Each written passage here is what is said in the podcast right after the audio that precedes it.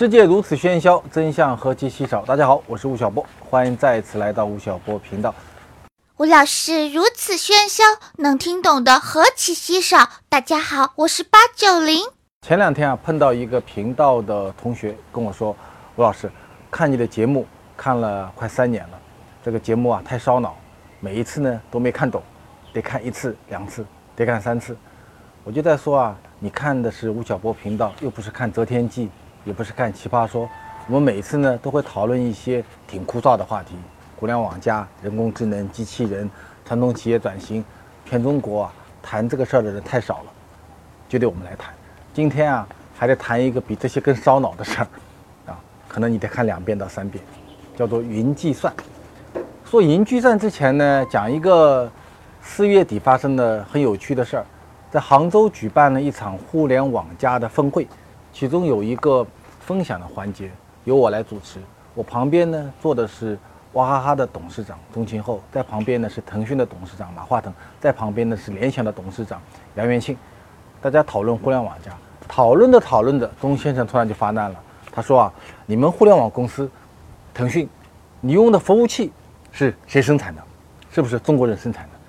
你的服务器是在中国的还是在国外的？现场就乱成了一团糟。我放一段小视频给大家看。是，我真的还希望了解一下啊，我们的服务器也好，这个后台也好，到底是美国的还是中国的？哎，这这为什么？这个也牵涉我们国家安全问题啊！你这个大数据啊，全部是在美国的后台，是美国的话，我们没有机密的，什么都被人家掌握呃，钟总，这我倒跟你说，他那个服务器确确实实在中国的啊。不是，我就是他当年啊，我跟你讲一个事儿啊。二零一零年的时候，有个美国公司叫谷歌，谷歌的服务器在中国。后来呢，他待不下去了，他说我撤离中国。他的唯一第一件事就是把在中国的服务器搬回去了。不是，你这个服务器它是美国生产的还是我们自己的？其实你们想啊，钟先生为什么关心服务器？服务器是一台一台一台的硬件，其实啊，他关心的是服务器加在一起里以后。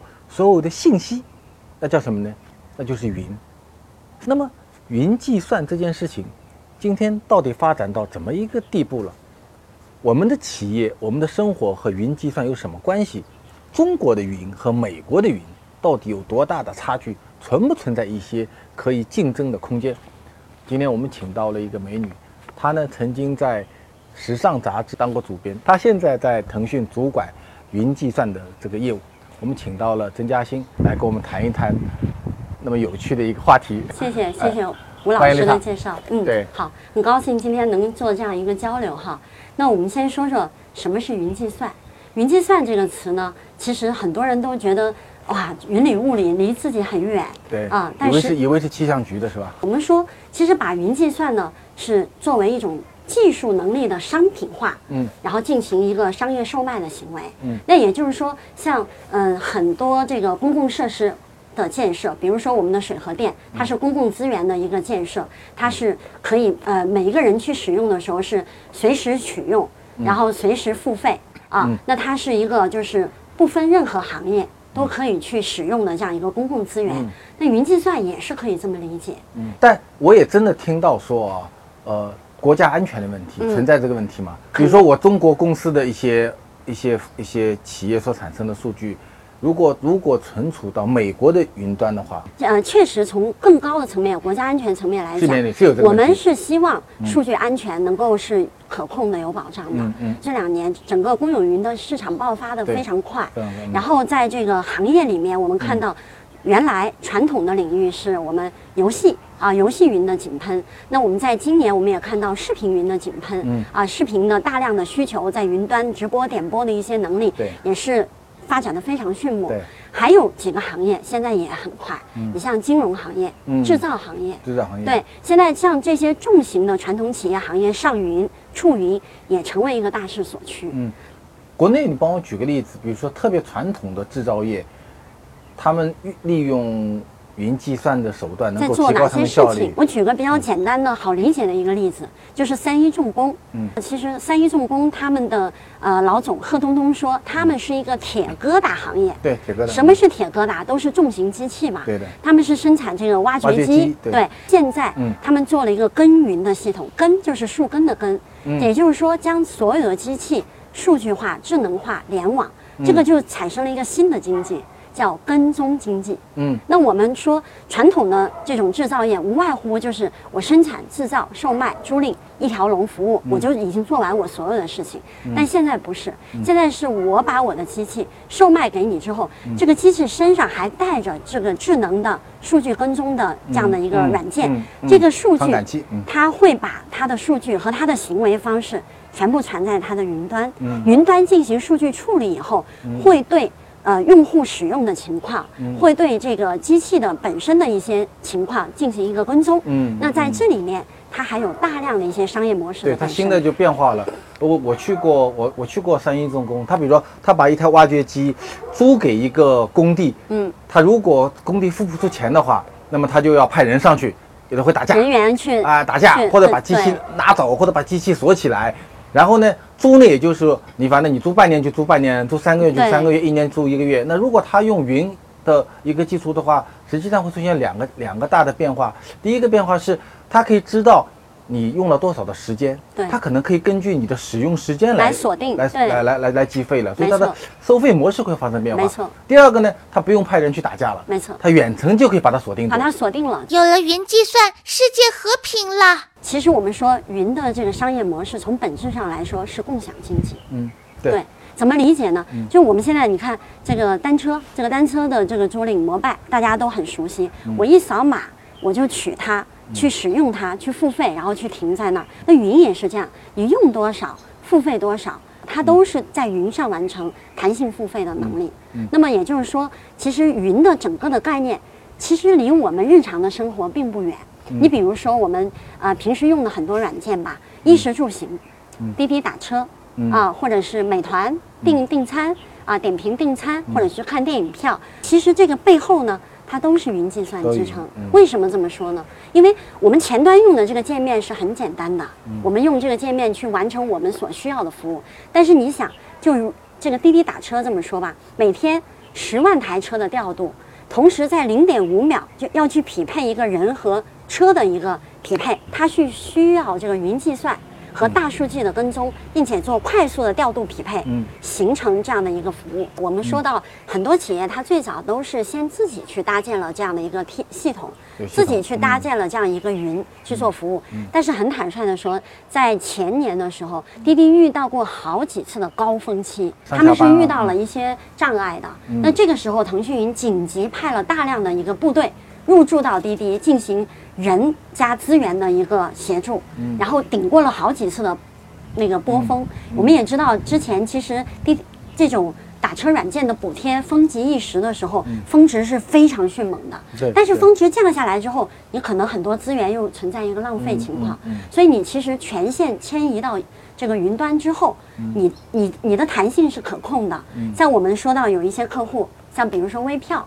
微票也是这个行业的一个独角兽，发展的非常快。对但是如果说它不从一开始把它的公司布置在云端的话，它会遇到极大的一个挑战。也就是说，在它快速扩容的时候，它是没有办法跟上它扩容的脚步的。它的人力成本，它的那个包括硬件、软件的所有的成本都会急剧增长。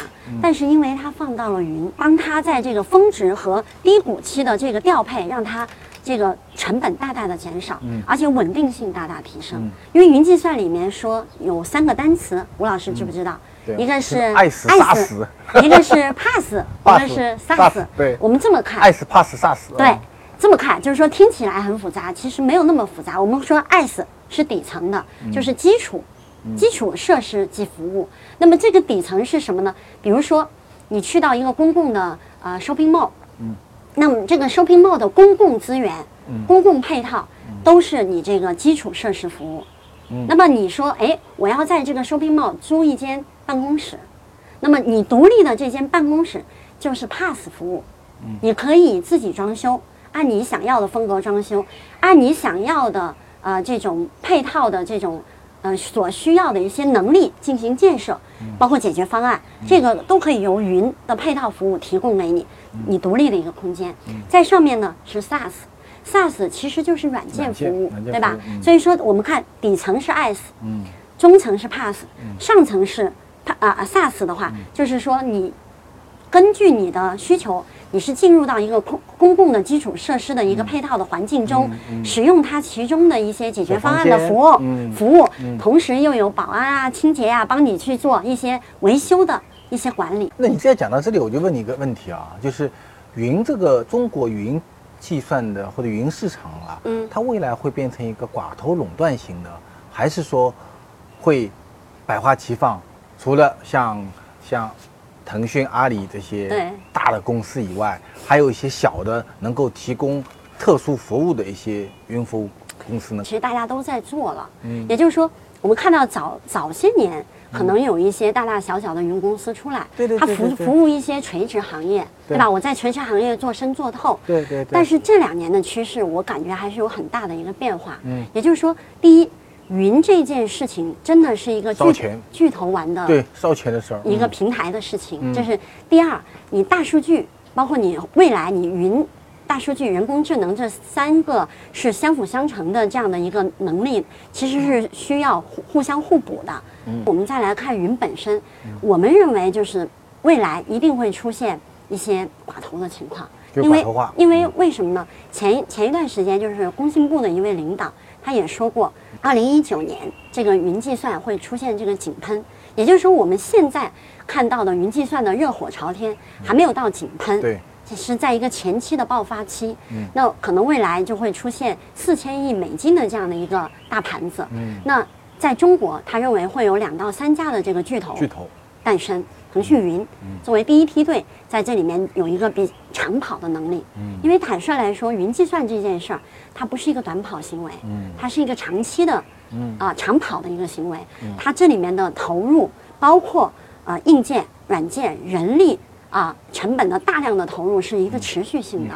但这个两个云之间，比如说未来腾讯云、阿里云，嗯之间会出现互相屏蔽的状态吗？目前其实是没有这样的一个考虑，因为我们从我们看云的这个行业的角度来看，我们是希望共生共赢的。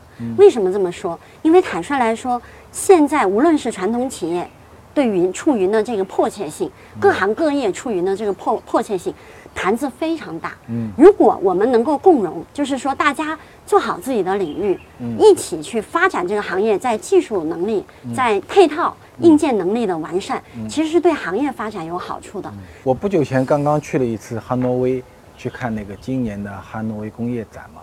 呃，去年呢，其实我们看到的工业四点零啊，嗯它还发生在比如机器人啊、三 D 打印啊、呃呃三 D 扫描啊，嗯包括 VR 这些基础上。但今年看到一个很大的一个情况，就是呃，工厂的革命和互联网的革命已经形成了一种结构性的关系。嗯比如在西门子看到一个场景是，他有他做了一个沙盘，沙盘呢是一个汽车公司，汽车生产公司，然后汽车生产公司所有的生产线上的数据和供应链的数据和仓储的数哦据和销售的数据，全部在平面上已经打通了。哦然后呢，所有的数据最终都会进入到一个云端。嗯它实际上变成了一个云工厂。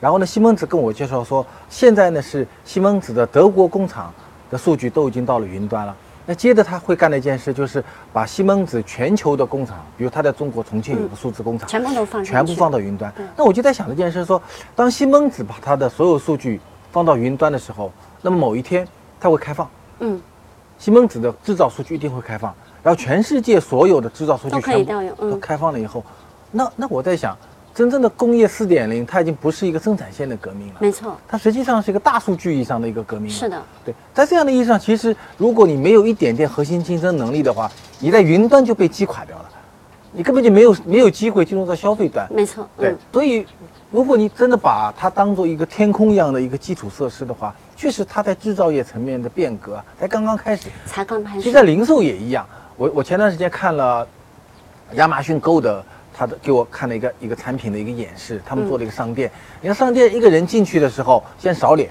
嗯，说你是不是我亚马逊的用户，对吧？然后你进去以后，你看到一罐奶粉，他告诉你说这个奶粉的评价是怎么样的，然后呢，你离开的时候，你是你是拿走这个奶粉，还是说让他的物流帮你配送到家？嗯你自你可以选择哎，通过移动支付的方式，你不用付钱，这人可以走掉。所有的这个消费的行为，所谓的新零售行为，都需要通过云云计算的方式来完成。没错对，那你这样想，实际上它就变成了真的变成好像我们装修房子一定要有水电，有一根有有一个云的服务一样的。没错，它云其实是在它成本互会联网降低吗？会逐步降低，会降低吗？对你刚才说那个案例，我想起一个案例。嗯其实现在在广东啊，微信支付的微信能力，他去医院去看病，就是你说的那套流程。嗯他到医院，他去呃，不是像往常一样先去挂号、排号、排队看病拿药，现在已经不是这样的流程了。在广东省中医院，这个腾讯呃，这个微信呃微信智慧城市的这样一个平台，它已经完全打通了。这个人他是提前在微信上预约，预约选好是哪个医院、哪个门诊、谁，谁时间？然后时间是这个段，我就这个阶段是给你一个小时的一个弹性。嗯看病以后，医生把所有的这个病例上传到云端，传到云端，嗯然后你也不需要拿病历，嗯你直接回家了。嗯所有的药是在中药房包好了，快递到你家去。嗯，也就是说，你去看病。这个流程已经大大缩短了路径，原来中间有很多条环节，嗯现在那时间可以完全压缩到很短，嗯并且你是能够针对性的、定制化的去做看病，跟你说的那个已经很类似。嗯对因为你说那个像那个重型制造业，我前一段时间也是呃采访一个 G 七的 CPO，G 嗯7他们是做大型物流，对他们的所有的货车也在智能化，嗯这个货车开出去开多少公里，开到哪全部有地图定位，嗯一个防范这个。呃，交通安全。第二个，看他这个货车司机有没有完成他的工单。嗯然后第三，他的动作是否规范，前进后退全部是监控的。它只现在只是初级，只是说我们把这些数据收集了，放到云端给调用。但是未来，我相信在云端的这个调用，它会用人工智能的方式去处理大数据，嗯会产生新的这种商业模式对。你刚才其实讲到了我们下一个讨论的话题，就是大家都在讨论大数据，讨论人工智能，讨论云计算。对我们节目也请过 IBM 来讲过人工智能，这三者之间的关系到底是怎么样的？对，其实今天还有同事说，哎，他们是什么？是并列关系呢，还是替代关系？替代，其实我认为他们是相相互互补的一个关系。也就是说，我用一句话来说，就是说，呃，我们的大数据是喂养人工智能的，那么这三者之间，其实云是在最底层的，云是底层。是吧？云是所有的服务和计算的最底层的对一个。所以其实 Pony 今今年有一句名言，就是说未来的这个公司是在云端用人工智能的方式处理大数据。在云端用人工智能智能的方式处理大大数据。对对，所以其实未来啊，这个企业大量的企业都一一定是云端轻公司。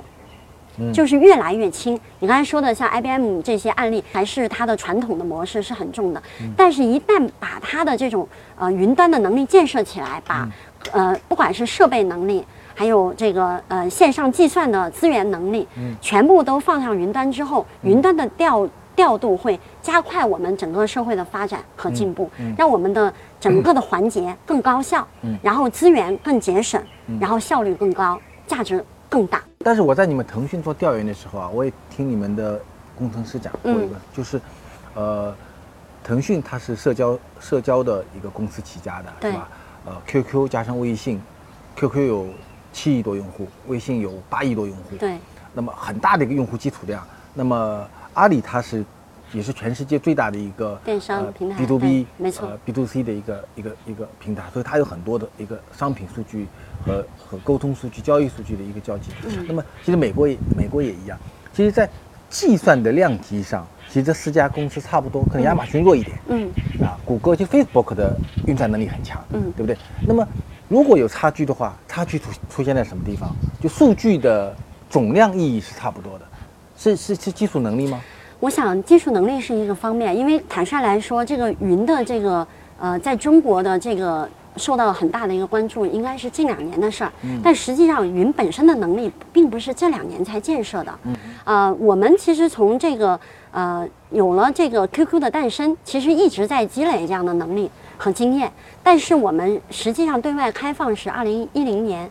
呃，开始对外，呃，就是我们开放平台，开放了以后，滋生了大量的游戏的需求，它需要用云的这样的一个能力去辅助它。到二零一二年，云平台把能力独立包装，进行对外的一个呃呃平台的一个推广和售卖吧。那其实你看到整个的发展的时间并不长。那么我们遇到的问题就是，行业内其实有大量的新兴需求。我们还没有去很好的满足，也就是说，我们刚才提到的很多行业，对吧？呃，它都有各自的一些定向需求，所以我们不不单是说提供一个云平台的支撑，我们还要提供在这个层层次上的一个解决方案的落地，让它使用我的云更加的通畅。未来会在一个一个公司，比如说实体企业，呃，比如说金融，嗯，呃，比如说呃零售，比如说物流。这些公司和你们云公司之间出现一个第三方的专门做解决方案的公司吗？不是未来，现在也已经有了。和 SaaS 就在 PaaS 领域里面。没错，我刚才提到的三一重工，其实就有一个叫树根互联的公司，它作为一个第三方，但它这个第三方其实也是三一重工的人出来组建的，他很了解三一重工的需求，然后把这一块的叫解决方案的能力和技术的难题，我们共同去突破。所以你说的这个第三方这一层，我相信在未来的几年也会蓬勃发展。呃，如果如果我开了一家在上海，呃，华山路，嗯，开了一家小卖部。如果是小卖部，就你跟云有关系吗？嗯，如果是小卖部，要看你是怎样一个小卖部。如果你是用了一个 APP，嗯，说，哎，我这些客户，呃，我的我的顾客，他到我的小卖部，呃，他需要说你以后。能不能给我送到家里去？